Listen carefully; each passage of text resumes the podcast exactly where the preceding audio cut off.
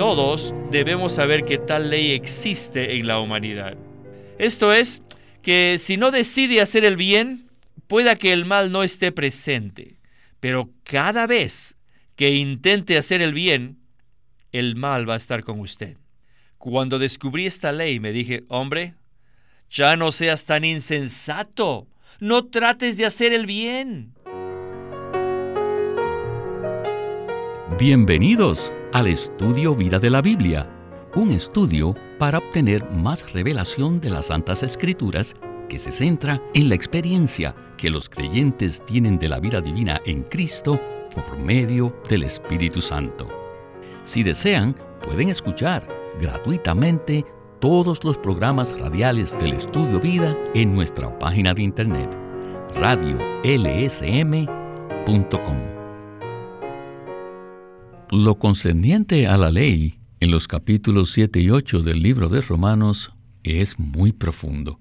De hecho, a muchos estudiantes de la Biblia les ha inquietado el uso que Pablo hace de la palabra ley en Romanos 7. Esta palabra primeramente denota la ley de Dios, es decir, los diez mandamientos. Luego, Pablo habla de la ley de la mente, y en Romanos 8.2 habla de la ley del pecado y de la muerte y de la ley del espíritu de vida. Resulta difícil entender el significado de las palabras ley y vida, y aún más difícil entender la expresión la ley del espíritu de vida. Así que en los capítulos 7 y 8 la palabra ley se usa de cuatro formas diferentes la ley de Dios, la ley de la mente, la ley del pecado y de la muerte y también la ley del espíritu de vida. Este será nuestro tema en este mensaje que tiene por título La ley en Romanos 7 y 8. Y nos alegra que Sterling Bayasi está aquí para ayudarnos a profundizar en las riquezas de este tema. Saludos, Sterling. Gracias. Me alegra regresar al programa. Para beneficio de algunos de nuestros oyentes que no han estado con nosotros desde el comienzo del estudio Vida de Romanos, quisiera mencionar que el hermano Lee inicialmente repasó este libro en forma secuencial, tocando los puntos más importantes en cada uno de los 16 capítulos. Pero después de terminar, él regresó al inicio del libro para volver a estudiar con más detalle varios de los temas cruciales. Y esta porción de los capítulos 7 y 8 ciertamente califica como una de las más cruciales para la experiencia de los creyentes. ¿No es así? Muy cierto. Y ahora nos acercamos, especialmente al dirigirnos al capítulo 8, no solo al corazón del libro de Romanos, sino en un sentido muy real al corazón de la revelación divina en el Nuevo Testamento. Esta revelación consiste en que los creyentes experimentan al Dios triuno como su vida, para que puedan vivir como hijos de Dios, a fin de ser miembros del cuerpo de Cristo, que se expresa en la práctica como iglesias locales. Es una bendición ser el destinatario de los mensajes en estos capítulos. Cuando tocamos esta porción de Romanos 7 y 8 en un programa reciente, recibimos el mayor número de llamadas que hemos tenido en cualquiera de nuestros programas. Creo que esto confirma el hecho de que probablemente todos nos encontramos en esta condición de vez en cuando y que muchos creyentes están atrapados allí durante años y años. Así que verdaderamente esperamos que esta palabra que vamos a tocar hoy sea una palabra que nos libre y nos libere de esta condición. Bien, con este breve contexto, escuchemos a Witness Lee y el estudio vida de Romanos. Adelante. Hemos llegado a un punto muy profundo, muy crítico y muy significativo. Y en estos versículos hay tres palabras que se repiten varias veces. Primero, la palabra ley. Segundo, la palabra vida. Y tercero, muerte. La ley, la vida y la muerte. Hay que ver que aún científicamente, que aún para los científicos, estas tres son las cosas más difíciles de explicar. ¿Quién puede definir la vida? ¿Podría usted hacerlo? ¿Me podría decir qué universidad, qué facultad o qué profesor famoso podría definir lo que es la vida? Pero no solo la vida, sino también la muerte. La muerte que es tan horrible. Es difícil de definir. Tal vez pensemos que la muerte es algo abstracto, pero en la Biblia la muerte es algo muy concreto. En Apocalipsis 20 nos dice al final que la muerte será echada al lago de fuego. El primero en ser arrojado al lago de fuego es Satanás, y después el Hades lo sigue. Esto comprueba que Satanás es una persona sólida y que el Hades también es un lugar sólido. Entonces, igualmente, la muerte debe ser algo sólido. Después tenemos el asunto de la ley, que es algo profundo. Lo que más me sorprende es que ya hace más de dos mil años, el apóstol Pablo comprendió qué cosa era la ley. Si exploramos este asunto, sabremos que primeramente se refiere a los diez mandamientos de Dios, la ley de Dios. Sin embargo, Pablo dijo, en mi mente hay una ley. ¿Y qué clase de ley es esta? También dijo que hay una ley del pecado y de la muerte. ¿Y qué es esta? Y esto no es todo. También tenía la ley del espíritu de vida. La ley y la vida bastan para darnos problemas, pero él también incluyó al espíritu. Así que aquí hay tres, tres en uno. La ley del espíritu de vida. Dígame, ¿qué es esto? La ley, el espíritu y la vida. Tres en uno. Y esto no es todo. Parece que ahora ya tenemos cuatro leyes. La ley de Dios, la ley en mi mente, la ley del pecado y la muerte y la ley del espíritu de vida. Estas son cuatro, ¿verdad? ¿Eso es todo? En nuestro primer repaso del libro de Romanos, ya habíamos tocado estas cuatro leyes que se mencionan en los capítulos 7 y 8. Y para entender realmente esta porción de las escrituras, necesitamos tener claro que hay dos tipos diferentes de ley.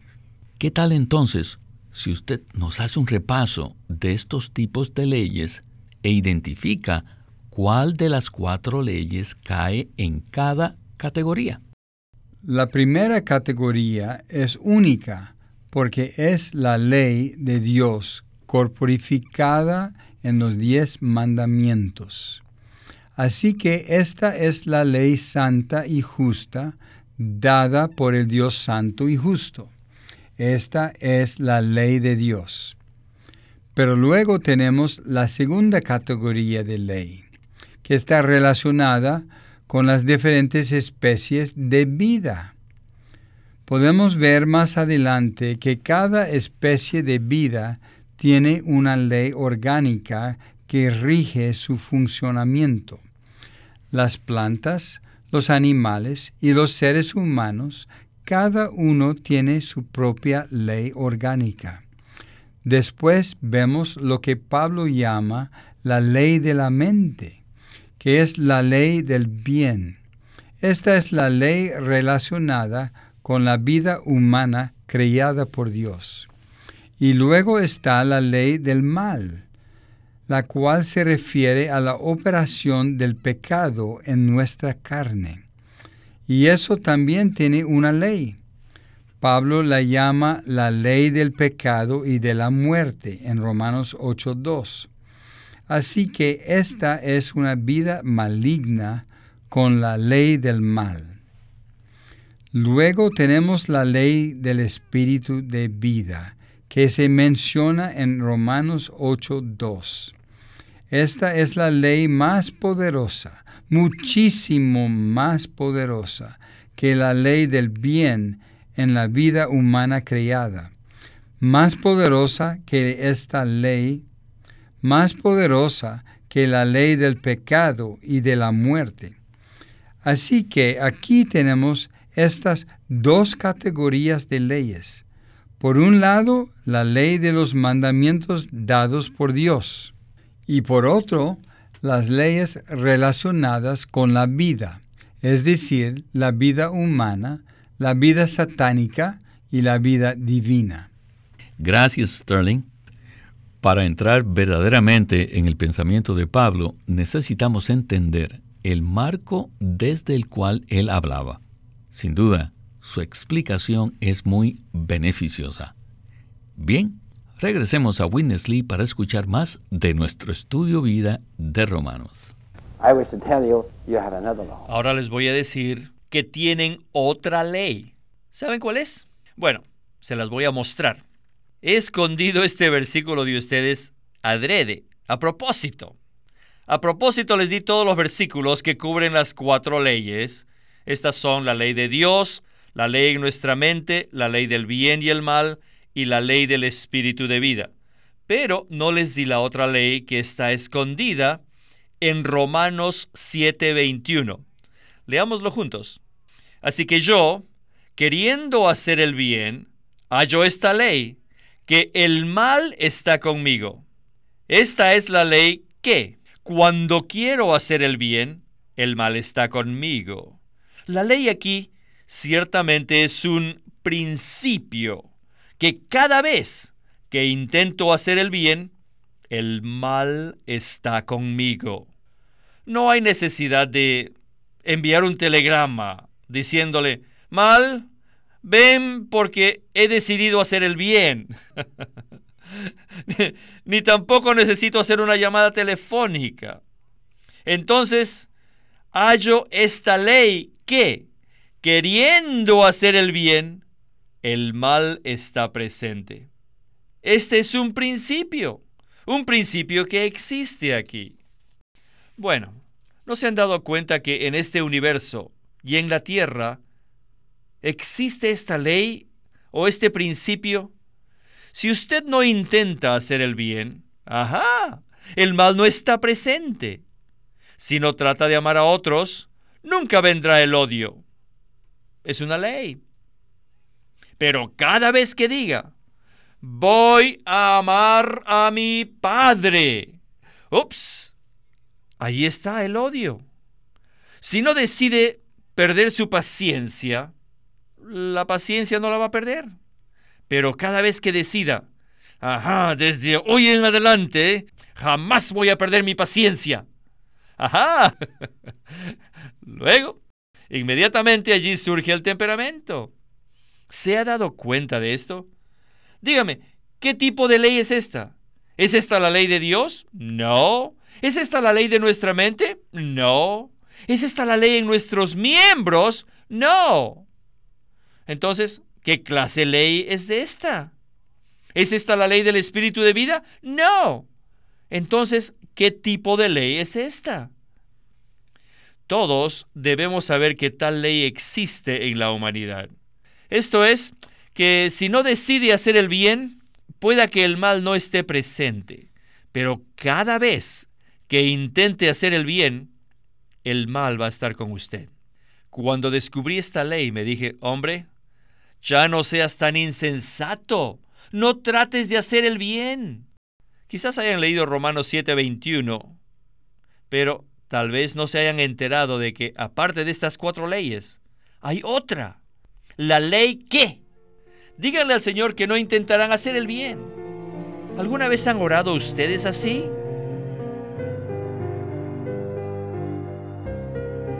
Me gustaría detenerme aquí para tener comunión acerca de esta quinta ley. Justo cuando empezábamos a tener en claro estas cuatro leyes, aquí viene otra ley diferente. Consideremos esta experiencia que es común a todos nosotros. Con solo pensar o tener la intención de hacer el bien, de inmediato se desencadena esta quinta ley. ¿Qué nos puede usted comentar acerca de esta breve oración que sugirió el hermano Lee? Señor, ayúdame a no tratar de hacer el bien. Esta es la ley que se refiere a lo que siempre suceda cuando intentamos ser buenos por nuestro propio esfuerzo y evitar las cosas malas y negativas. Por ejemplo, un hermano es molestado por algo o alguien y su mal genio se despierta, pero él se propone no perder los estribos. Él dice, estaré tranquilo, seré respetuoso. Bueno, Tal ley es esta.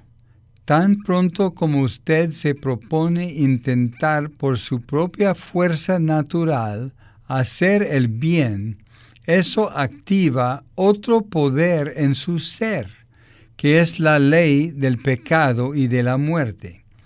Si usted no intenta en sí mismo hacer el bien, sino que simplemente anda conforme al Espíritu y permite que Cristo viva en usted, esa ley no tendría lugar. Pero cada vez que intentamos hacer el bien, eso activa esta ley. Y Pablo estaba inmerso en esto. Él quería ser bueno, pero terminó haciendo el mal, porque esto es la consecuencia de tratar de hacer el bien por nosotros mismos. Eso despierta la ley del mal, y el resultado es lo contrario a lo que esperábamos. En el ejemplo que dimos del hermano, en lugar de que él esté tranquilo y sea respetuoso, él pierde los estribos y se avergüenza a sí mismo. Es una gran luz y una gran liberación ser librado de esa ley y simplemente experimentar y disfrutar a Cristo como vida. Realmente aprecio mucho su palabra. Esto me ha ocurrido muchas veces y a veces hay una trampa en la cual uno puede caer, porque tal vez logra hacerlo una o dos veces, pero finalmente la ley lo atrapará. Bien, regresemos por última vez a Winnesley para escuchar la conclusión de este estudio vida tan útil para todos nosotros. Adelante. Realmente solo hablo de tres leyes. La ley del bien en mi mente, la ley del pecado en nuestros miembros y la ley de vida. Así que tenemos tres leyes, la ley del bien, la ley del mal y la ley de vida. Ahora bien, todos debemos saber que solamente hay tres seres en este universo. La persona divina, la persona maligna, que es Satanás, y el hombre. Son tres personas. Aquí hay una situación triangular con Dios, el hombre y Satanás. Ahora, cada persona tiene su propia vida. La persona divina tiene la vida divina. La persona humana tiene la vida humana y la persona mala tiene la vida maligna. Nuestra vida humana no consiste solamente en que nacimos de nuestros padres. Es más, nuestra vida humana fue creada por Dios. Pero después de la creación, algo le pasó al hombre. Él cayó. Su caída fue debida a que la vida maligna fue inyectada en nuestro cuerpo. O sea que la persona satánica y maligna entró en el cuerpo del hombre. Mediante esto, la vida maligna se encuentra en nuestra carne. Por lo tanto, hoy en día, no importa qué tipo de personas seamos, seamos caballeros o ladrones, mientras seamos humanos, tenemos dos vidas, la vida humana y la vida satánica. La vida humana es buena, la vida satánica es maligna. Es por eso que toda la gente puede ser, y más aún, somos dos tipos de personas. Algunas veces el catedrático es un verdadero caballero, pero esa misma persona puede ser aún más maligno que un ladrón del banco. Hasta usted mismo. Tal vez como esposo, en la mañana es un esposo tan bueno, tan amoroso, pero al mediodía, oh, usted se pone peor que el diablo. ¿Por qué? Porque usted tiene dos vidas. ¿Quién puede negar esto? Pero alabado sea el Señor, que nuestra historia no termina aquí. Fuimos creados, no hay duda de esto, y fuimos caídos, tampoco hay duda de esto, pero aleluya. Otra cosa ocurrió. Fuimos salvos. Ser salvo es ser regenerado. Nacidos de nuevo, nacidos de Dios. Por eso, aleluya. Todos debemos decir que Dios ha nacido en nosotros. Y ahora, alabado sea el Señor, tenemos otra persona. La tercera persona, que es la persona divina, ha entrado en nuestro espíritu.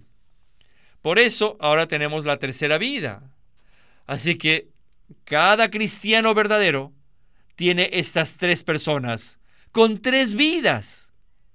Todos debemos saber que cada vida tiene su ley. Donde haya una vida, hay una ley. Cada vida tiene su propia ley. Entonces, ¿cuántas vidas tiene usted?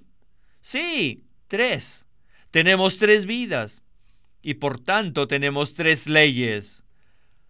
Ahora veremos que si somos genuinos en todo lo que seamos, hagamos o digamos, eso corresponde a una ley. Muy bien. ¿Cómo vamos a hacer? Depende de qué clase de vida vivamos. Si vivimos por nuestra vida humana, la ley humana funciona, pero la vida humana es la más débil. Por eso su ley es la más frágil, porque hay otra ley que es más fuerte que es la ley de la vida satánica. Esta es más fuerte que la ley de la vida humana. Pero aleluya, que tenemos otra ley que es aún más fuerte, que es la ley del espíritu de vida. Esta es la más fuerte. Cuando vivimos por la vida divina, la ley de esta vida, que es la más fuerte, funcionará. Y esta es la que nos libera de todo problema. Creo que esta última porción realmente tiene una clave para nosotros, no solo para entender este pasaje de las Escrituras, sino también para experimentar la libertad que el apóstol Pablo menciona. Sterling ¿podría usted explicarnos un poco más este principio rector respecto a que cada tipo de vida tiene su propia ley? Con cada una de estas tres vidas hay una ley, un principio rector que opera espontáneamente, automáticamente y sin esfuerzo conforme a su capacidad y poder innatos. Una ley es un poder que por naturaleza funciona de cierta manera y controla ciertas actividades. Así que en la vida humana natural intentamos hacer el bien, pero recordemos que esto activa otra ley y entonces se activa la vida de pecado en nuestra carne, que ahora es una ley, con su poder y con su operación. Y esta ley opera espontáneamente y hace todo tipo de cosas.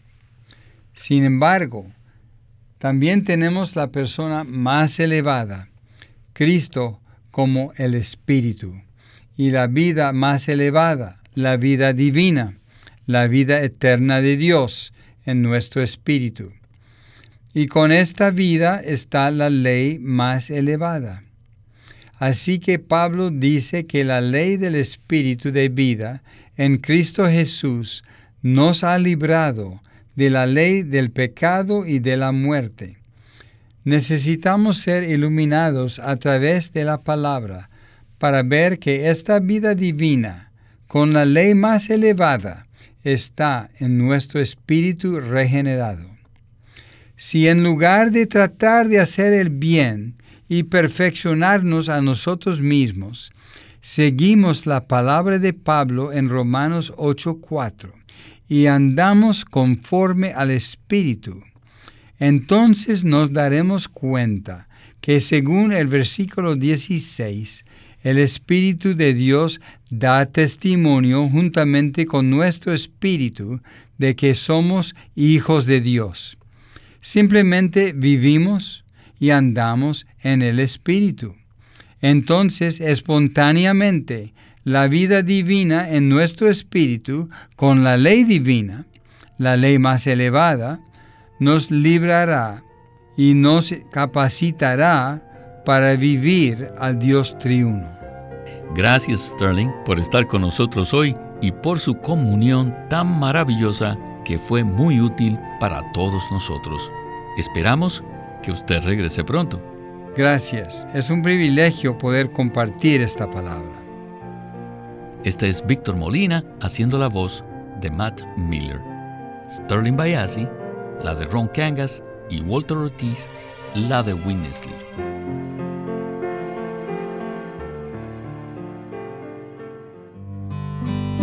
Queremos animarlos a que visiten nuestra página de internet libroslsm.com.